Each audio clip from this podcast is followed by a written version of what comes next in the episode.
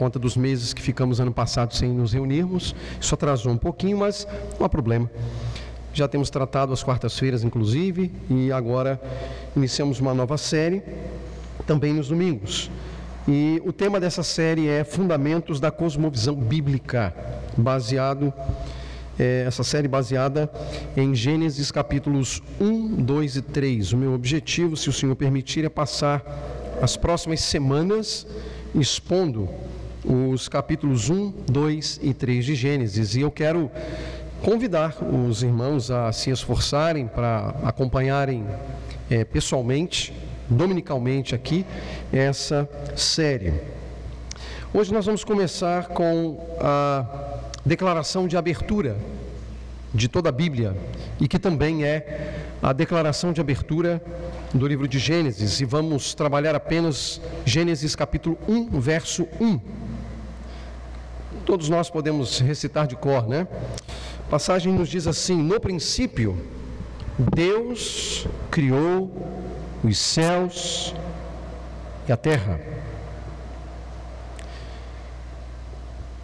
Nessa passagem, meus irmãos, encontra-se o que nós podemos chamar de o X da cosmovisão bíblica. Você já deve ter ouvido alguém se referir ao X de uma questão, correto? Talvez mesmo você já tenha usado essa expressão. Muitas vezes, numa roda de amigos, por exemplo, nós gostamos de conversar sobre temas variados, sobre coisas variadas. E geralmente, quando nos nos referimos a algo que é fundamental dentro do assunto que está sendo conversado, a gente costuma chamar de o X da questão. O X de uma questão.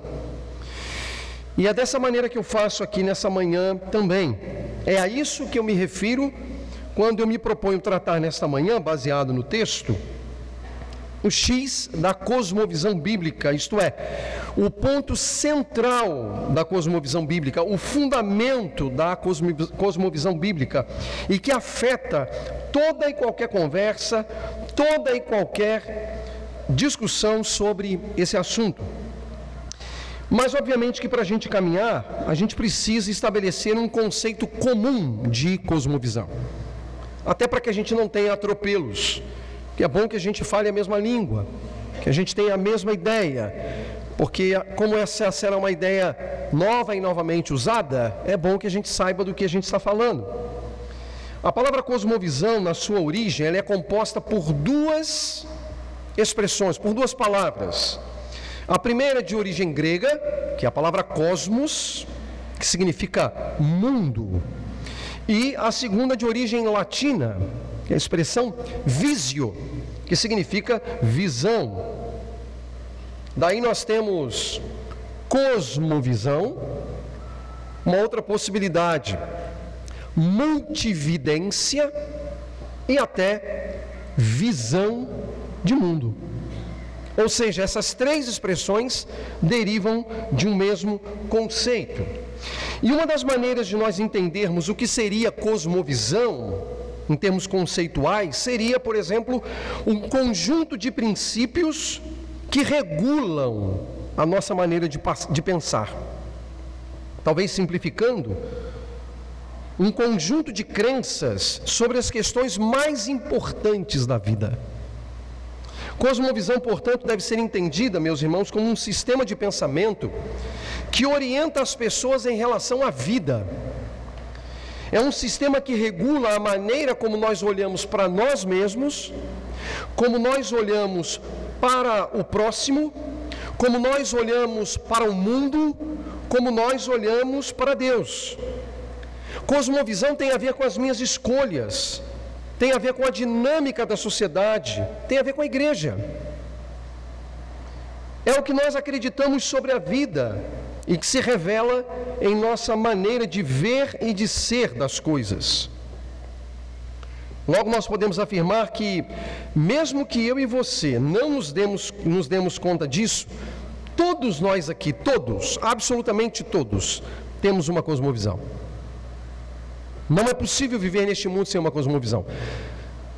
Tenha você ciência disso ou não, você tem uma cosmovisão. Assim como também eu tenho uma cosmovisão. Mas antes de entrar na passagem, eu ainda preciso dizer que, embora sejam muitas as pessoas que utilizam a expressão cosmovisão cristã para tratar desses assuntos reguladores ou crenças, né, no contexto da fé, eu opto, e é uma questão proposital, pela expressão cosmovisão bíblica. A minha maneira de ver as coisas, portanto, a minha cosmovisão sobre isso, você está entendendo? A minha maneira de ver as coisas é a minha cosmovisão. A minha maneira de olhar para essa questão de cosmovisão cristã e cosmovisão bíblica tem a ver com o fato de que atualmente há muitas cosmovisões que se identificam com a fé cristã, mas que estão distantes dos fundamentos bíblicos por mais estranho que isso possa parecer. Porque quando a gente pensa em cosmovisão cristã, a gente está pensando que ela seja bíblica, mas nem sempre. Nem sempre será. Agora, é óbvio que a expressão cosmovisão bíblica também não resolve o problema, já que alguém pode pegar a Bíblia e distorcer o sentido dela. Mas ao preferir bíblica cristã, eu estou convidando todos vocês a um lugar comum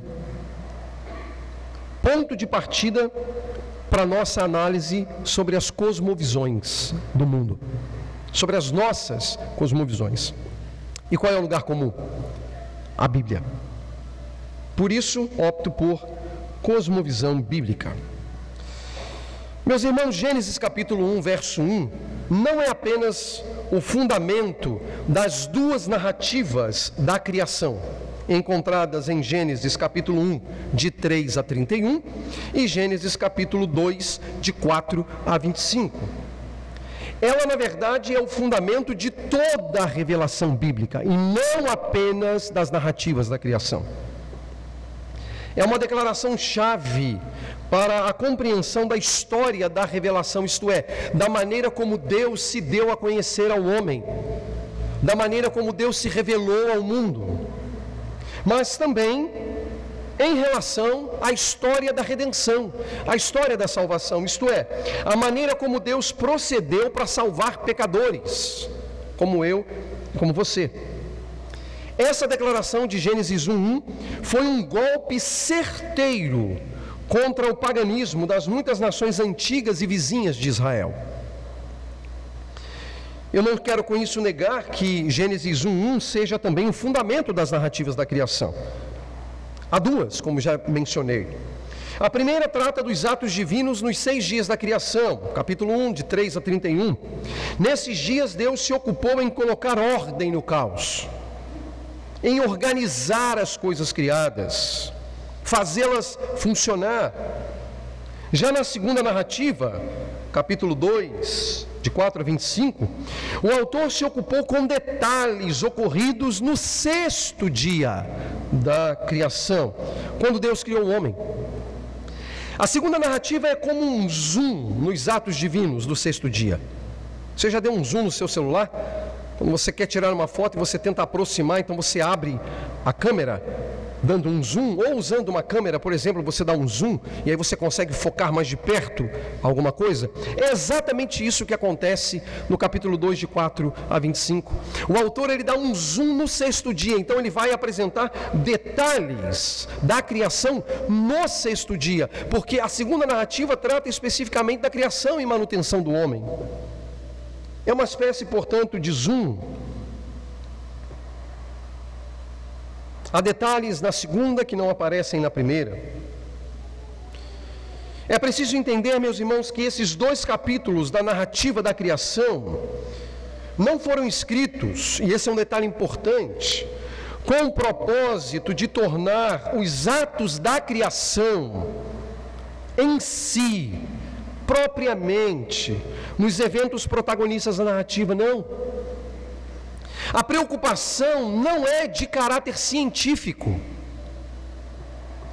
Não que a Bíblia não seja autoridade no debate científico. E essa é uma questão muito importante, porque há quem pense que o fato da ciência desdizer ou ter uma perspectiva diferente daquela que a ciência diz, a gente deva abandonar, a, a, perdão, aquilo que a Bíblia diz, a gente deva abandonar o que a Bíblia diz. Não. A Bíblia é fonte autoritativa, inclusive para a ciência.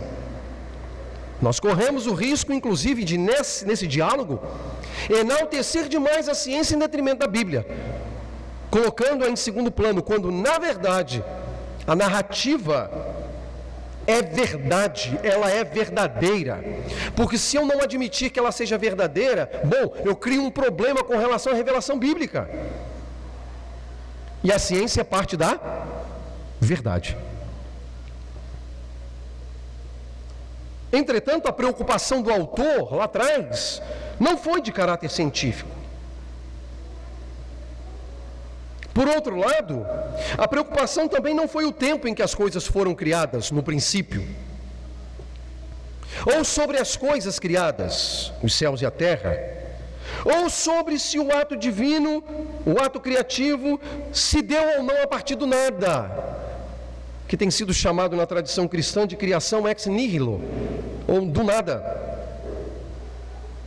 Tudo isso, o tempo, as coisas criadas, se o ato criativo foi ou não a partir do nada, é periférico diante do X da questão. Gênesis, meus irmãos, é uma obra semita, escrita há mais de três mil anos, cuja intenção não era criar uma correspondência com os pensamentos científicos do homem ocidental do século 21, não. E se nós queremos entender algumas coisas, é preciso entender a partir do prisma de que as tensões dos últimos séculos entre a Bíblia e a ciência não é de fato entre a Bíblia e a ciência, mas entre os métodos de interpretação da Bíblia e os métodos de interpretação da ciência. Todas as vezes que nós usamos lentes inadequadas para enxergarmos um objeto, a visão desse objeto será inadequada, mesmo que o objeto seja perfeito. Quem aqui nunca teve o óculos, o óculos embaçado e olhando para alguma coisa não conseguia ver nitidamente, até que alguém brilhantemente tirou o óculos do rosto, passou ali um pano, limpou, lavou e conseguiu ver com mais exatidão? Isso não é verdade? É a mesma coisa que acontece aqui. É isso que acaba acontecendo nessa relação entre a Bíblia e a ciência. De fato, elas não são contraditórias. E a gente não pode esquecer de um detalhe muito importante, porque como a narrativa começa a falar de um tempo quando nada existia, e nem o povo de Israel, a gente imagina que eh, o livro de Gênesis foi escrito antes da criação de qualquer coisa, quando na verdade Gênesis foi escrito para o povo de Israel e após a saída do Egito. Isso faz uma mudança significativa na compreensão da narrativa. O texto não foi escrito antes. Adão não tinha lá um, ah, uma, um martelo com um ponteiro e uma grande pedra batendo ali e escrevendo o que Deus estava revelando, não. A narrativa da, de Gênesis é uma narrativa escrita após a saída do Egito, fazendo alusão a tantas coisas ocorridas antes daquele episódio. E a gente não pode esquecer que Israel era um povo em formação. Quando eles saem do Egito, Deus está formando o povo. E era um povo influenciado pelas culturas do Oriente Médio. A própria origem histórica de Israel, não esqueça, estava ligada à cultura dos caldeus. De onde Deus tirou Abraão? De Ur dos caldeus. Além disso, o povo também foi bastante influenciado pela cultura egípcia durante os 400 anos que lá estiveram. E como se não bastasse tudo isso, as culturas dos povos cananeus e sumérios eram, eram influentes na região na qual a nação de Israel se estabeleceria. Então veja o problema: a origem de Israel é a Caldeia, Israel passa 400 anos dentro do Egito, e as nações vizinhas, a terra em que Israel se estabeleceria, eram pagãs, idólatras, politeístas. Portanto, meus irmãos, Israel estava cercado de inúmeras e bem distintas cosmovisões. As culturas dos povos da região, algumas delas centenárias, eram sólidas. E sólidas o suficiente para abarcar, para influenciar outros povos. O problema é que eram todas elas nações pagãs, idólatras. A idolatria e o declínio moral eram constantes ali. E obviamente que estando naquele miolo geográfico para o qual Deus estava conduzindo a nação, Israel sofreria com as seduções dos povos vizinhos, convidando o povo de Israel a rejeitar a Deus, o mesmo Deus que os libertara, e a pensar como as nações pagãs pensavam. Então Gênesis 1:1 surge como uma declaração bombástica, uma espécie de sentença protesto contra a idolatria. O seu objetivo era varrer o paganismo e reconfigurar toda a estrutura do pensamento do povo de Israel e das nações vizinhas desde então. A sentença, portanto, não abre apenas o livro de Gênesis, como já foi dito, mas toda a revelação bíblica do Antigo e do Novo Testamentos. E nessa sentença se encontra o X da cosmovisão bíblica, o fundamento sobre a qual o pensamento humano deve estar. A intenção, portanto, dos primeiros capítulos de Gênesis era corrigir desvios que conduziam a práticas pagãs e idólatras mas também monoteizar o povo de Israel dentro daquele contexto pagão. O Deus que havia se revelado ao povo deveria ser o Deus exclusivo do povo. A nação deveria abandonar toda e qualquer cosmovisão distinta daquela que o Senhor Deus tinha para o povo. Ouça essas palavras escritas por Moisés. Ele diz assim: isso está registrado no livro de Levítico. Não sigam os costumes dos povos que vou expulsar de diante de vocês. Por terem feito todas essas coisas, causam-me repugnância mas a vocês prometi que herdarão a terra deles.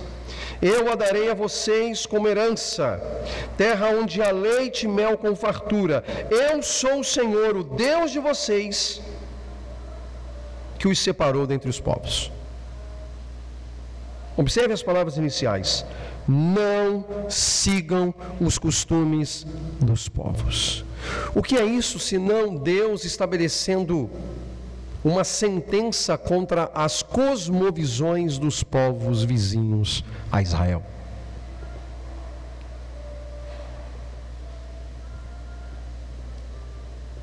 Esse é o propósito da passagem para o povo.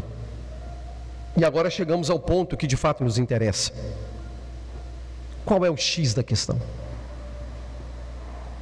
Deus. Deus é a verdade sobre a qual a cosmovisão bíblica se fundamenta. Deus é o X da questão. Cosmovisão tem a ver com Deus. Qualquer que seja a cosmovisão, ouça isso. Cosmovisão tem a ver com Deus. Mas você pode dizer assim: Mas, pastor, há muitas pessoas que não creem em Deus. Sim, mas a cosmovisão dele tem a ver com Deus. E você vai entender por que eu estou dizendo isso. Quando Deus ele é removido do pensamento de uma geração, a verdade entra em declínio, a humanidade é levada ao caos. E talvez isso justifique as atuais condições do mundo em que a gente vive.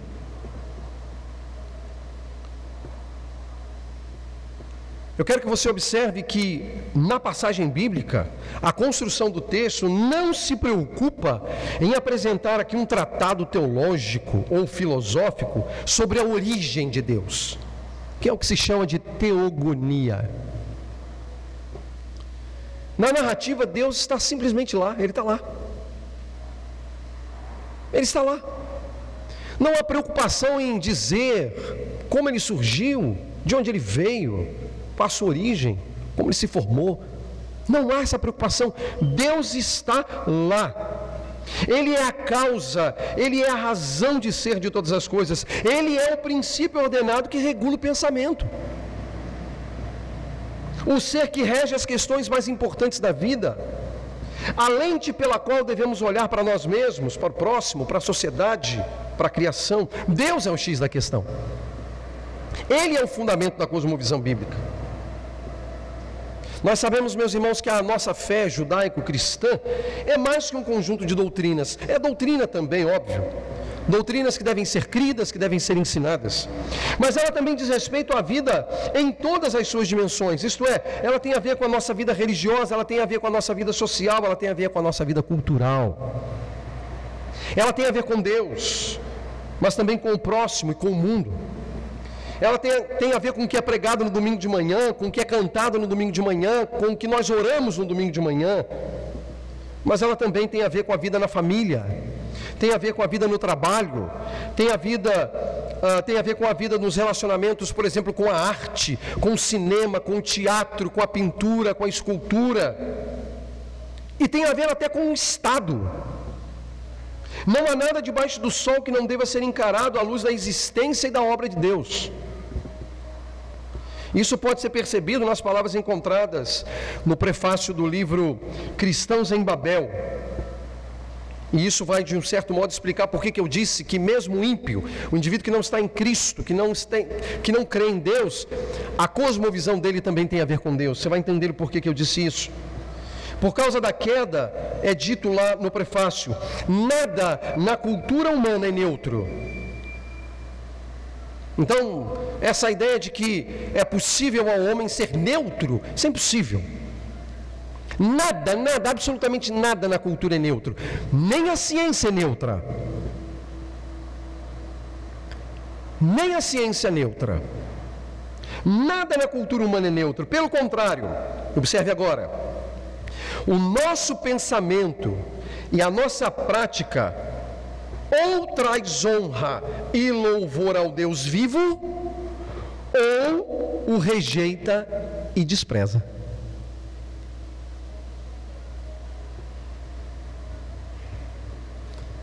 Qualquer que seja a cosmovisão, ou ela se enquadra no prisma que honra a Deus, ou no prisma que despreza Deus.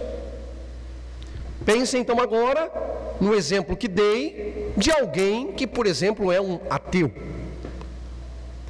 Por mais que ele diga que a sua cosmovisão é uma cosmovisão que Deus esteja ausente, não está. Porque o pressuposto dele é dele.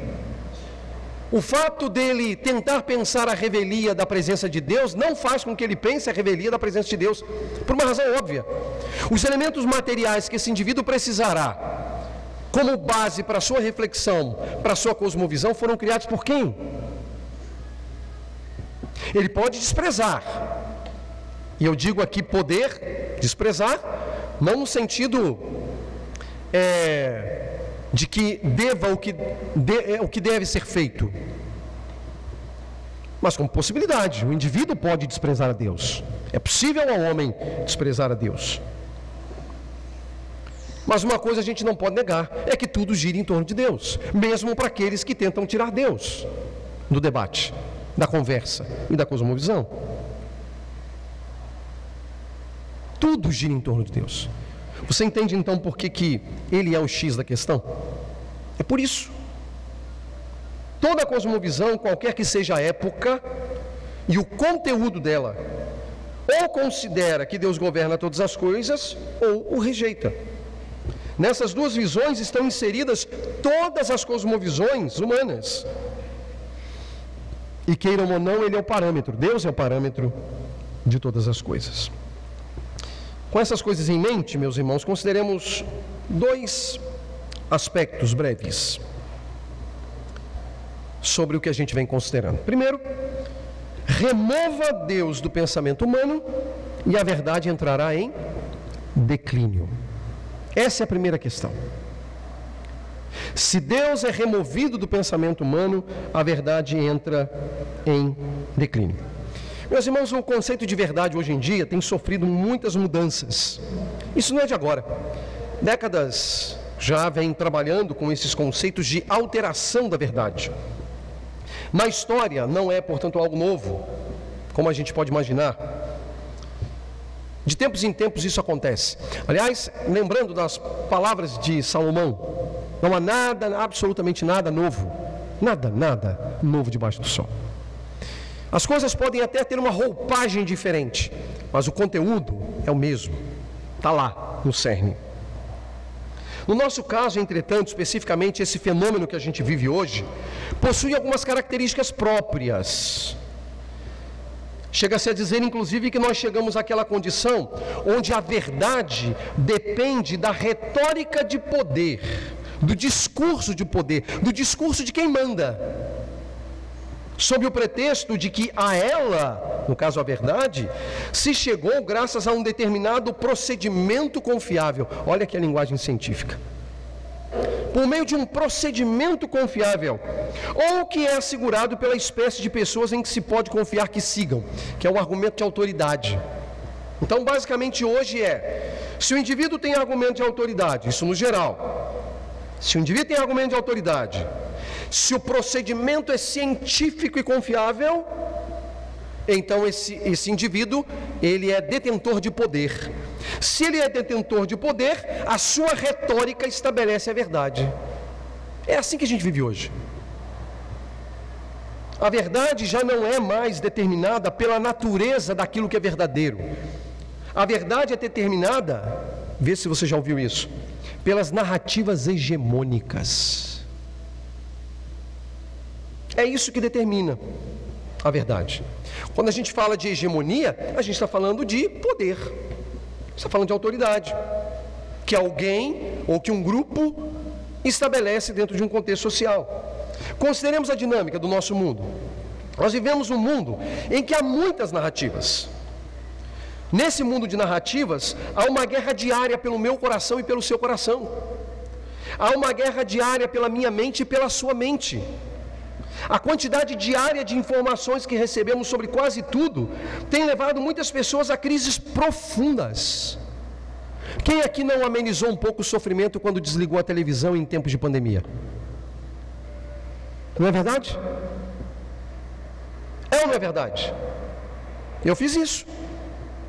Um acordo familiar. Não assistimos mais. Melhorou bastante. A quantidade diária de informações que nós temos, irmãos, tem levado muitas pessoas a crises profundas. Muitos sentem-se abusados psicologicamente. Muitos chegam ao desequilíbrio emocional. Muitos experimentam medo. Um medo que não se explica. Um medo que chega a ser irracional. Há, portanto, uma luta pela verdade, mesmo que essa verdade não seja a verdade. Nós vivemos, por exemplo, num tempo em que fake news são recebidas como verdade. E a verdade é recebida como fake news. Olha que loucura. Agora, por que, que isso acontece? De certa maneira, essas coisas acontecem porque nós perdemos a moldura fundamental para determinar a verdade. A gente perdeu a moldura da verdade. Nos séculos recentes, os esforços têm sido grandes para acabar com a moldura da verdade. Cito dois exemplos. Você já ouviu falar da SS, a polícia nazista? Todo mundo já ouviu falar um pouquinho, né? Pois é. Há cerca mais ou menos de 80 anos, a agência de inteligência SS, que é a polícia nazista, considerava, e aí eu abro aspas, o cristianismo organizado um dos maiores obstáculos para o estabelecimento de um Estado verdadeiramente totalitário. Fecho aspas. Estação de Dona do Mol. O objetivo final era eliminar o cristianismo, tomando as igrejas de dentro para fora. Mas engana-se quem acha que o problema era o cristianismo organizado. Para os nazistas, o problema era Deus. Eles queriam remover Deus da esfera social. Um século antes das narrativas nazistas, surge na Europa um pensamento cujo objetivo era remover Deus do pensamento social. Quem nunca ouviu falar aqui do comunismo? Ouça as palavras de Marx. Karl Marx, considerado pai do comunismo, em sua obra Ideologia Alemã. Ele escreveu isso. Estamos preocupados com uma questão muito interessante a decomposição do espírito absoluto. Se você desejar checar essa informação na obra, você verá que o conceito de espírito absoluto para Karl Marx era uma referência a Deus. A decomposição de Deus. Um dos principais jornais de ideologia, de ideologia comunista na Rússia o Veternaya Moskva, como por um equívoco do autor que deixou transparecer isso aí, disse, abro aspas, não lutamos contra fiéis, nem mesmo contra sacerdotes. Lutamos contra Deus para arrancar fiéis dele.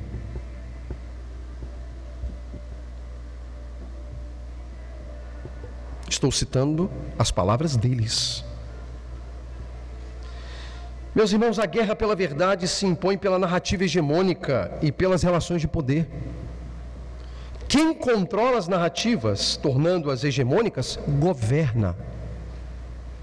E o fundamento para uma cosmovisão bíblica capaz de enfrentar essas hostilidades culturais é manter o pensamento centrado em quem? Em Deus. Se Deus é a verdade, obviamente tudo mais deverá ser regulado pela sua natureza e pelo seu governo. Se nós o abandonarmos, ele nos abandonará e nós estaremos diante de um cenário caótico. E aí chegamos ao segundo aspecto. Remover Deus do pensamento humano significa estabelecer o caos, implantar o caos. Se remover Deus do pensamento leva ao declínio da verdade, o declínio da verdade leva ao caos. O caos é o filho do declínio da verdade. Nós temos assistido à promoção do caos pelas ideologias hegemônicas em setores da vida pública e privada. As crianças estão expostas ao caos e suas mentes moldadas por sistemas que há muito tempo removeram Deus do pensamento. Vejam as últimas notícias envolvendo as crianças e a sexualidade. Pais terceirizam a educação dos filhos, e a terceirização parece estar ocorrendo cada vez mais cedo. Isso é o que a cultura do caos precisa para atingir os seus objetivos. Se a mente de nossos filhos forem moldadas pela cultura do caos, fruto da ausência de Deus e de sua verdade, a hegemonia do mal não será rompida.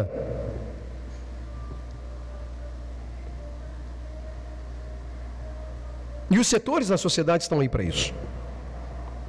O conceito de caos vem da mitologia antiga, para muitos dos antigos, seria uma forma de consciência a quem se atribuía por meio da ruptura, da cisão, da separação, toda desordem e confusão. Então, o papel do caos é provocar desordem, é provocar confusão. Por isso, quando se diz que o caos é implementado à medida que Deus é removido do pensamento, o que se quer dizer é que deixa de haver ordem nas relações. As relações são corrompidas e são rompidas. Estabelece-se a desordem nas relações do homem consigo mesmo. Não é um tempo que nós estamos vivendo de caos? Quantas pessoas, meus irmãos, dentro e fora da igreja, é, enfrentando problemas seríssimos emocionais? Não é verdade?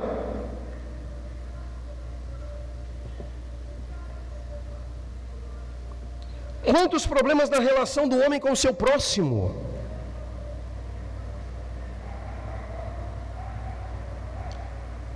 Quantos problemas na relação do homem com o seu trabalho, com a cultura, E obviamente com o próprio Deus, que é a essência da verdade.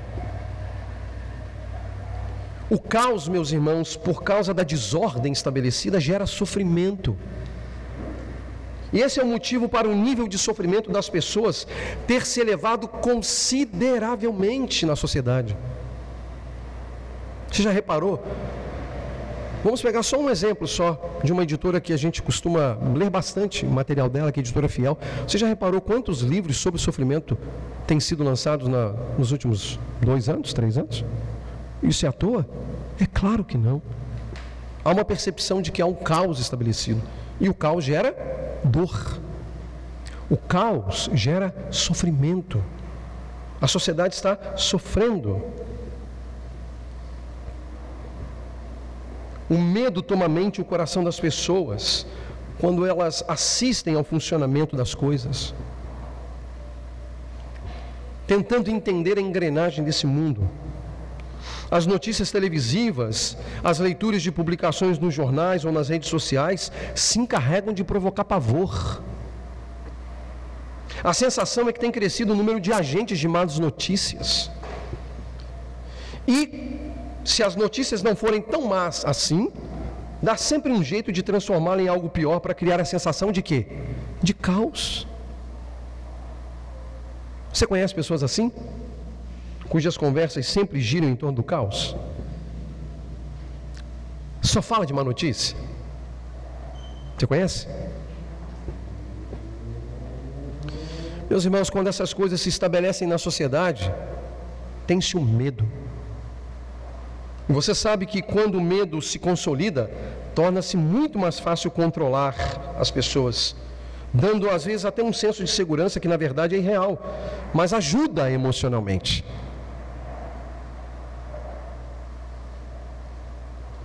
E se ajuda emocionalmente, as pessoas tendem a achar que é bom. Uma gota de segurança é capaz de vetar o entendimento de que o caos com isso progride. E se progride, governa, controlando pelo medo as pessoas. E a pergunta essencial a esta altura é: o que é capaz de libertar o homem dessa engrenagem confusa a que ele está preso? a verdade.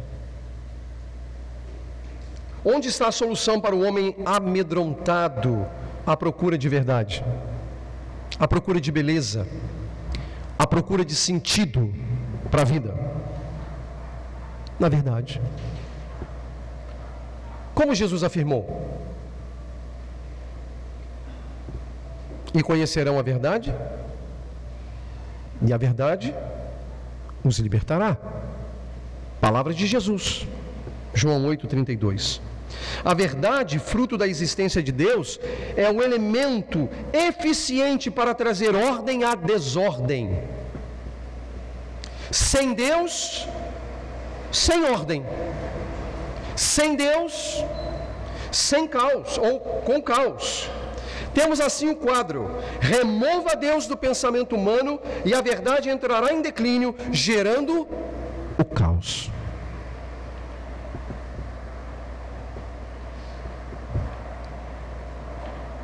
Isso é inevitável.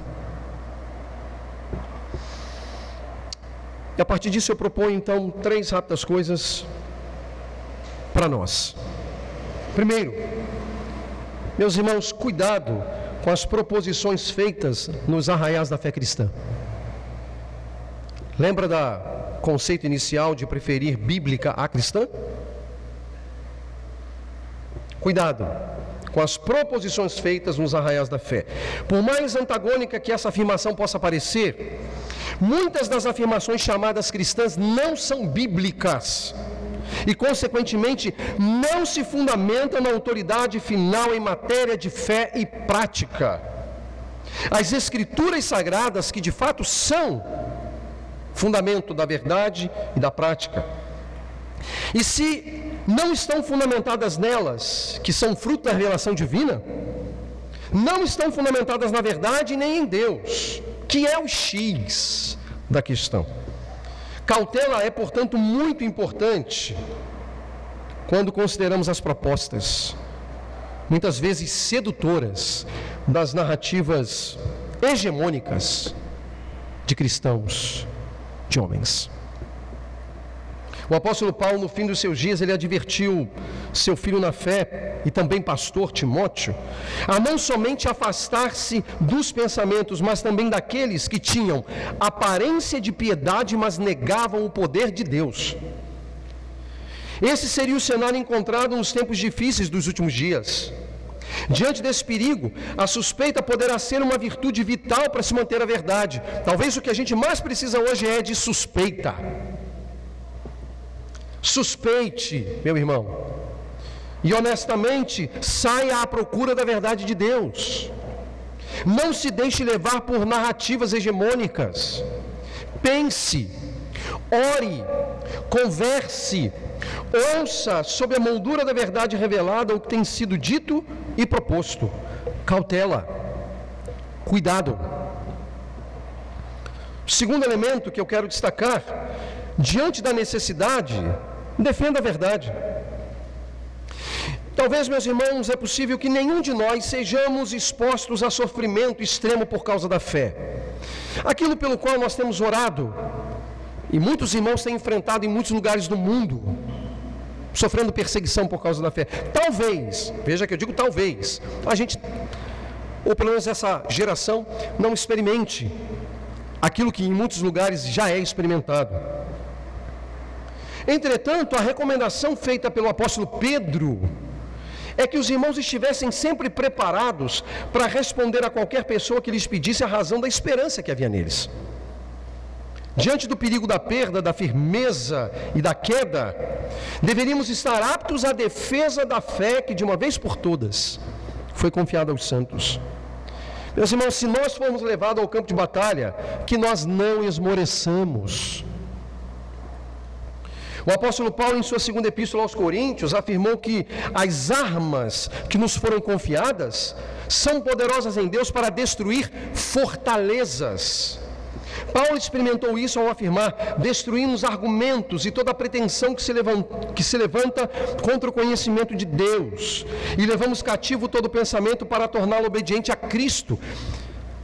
A nossa guerra é a guerra pela verdade, ela se dá aqui, no campo das ideias, no campo dos argumentos.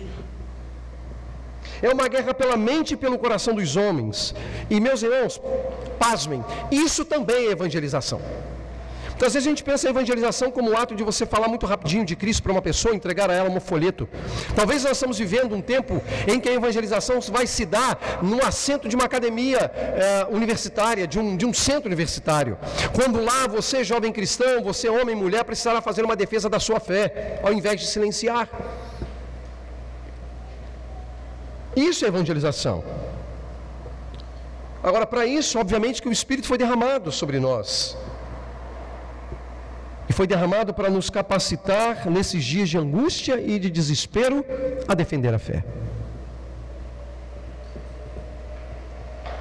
Para encerrar, mas nem por isso menos importante por estar no final, considere se o seu Deus, ou consideremos se o nosso Deus não é pequeno demais. Para muitas pessoas, ouçam isso. Deus está apenas preocupado se elas praticam certos exercícios diários ou semanais que aparentam certo grau de piedade. Para elas, Deus está preocupado com a sua vida espiritual, assim como nós chamamos. Por certos atos particulares e públicos, da mesma maneira que os pagãos pensam, é possível saciar a vontade de Deus praticando. Deus não está preocupado com as minhas decisões cotidianas, ou com as minhas atitudes na família, ou com as minhas atitudes no trabalho, ou com os meus estudos, ou com o uso do meu tempo.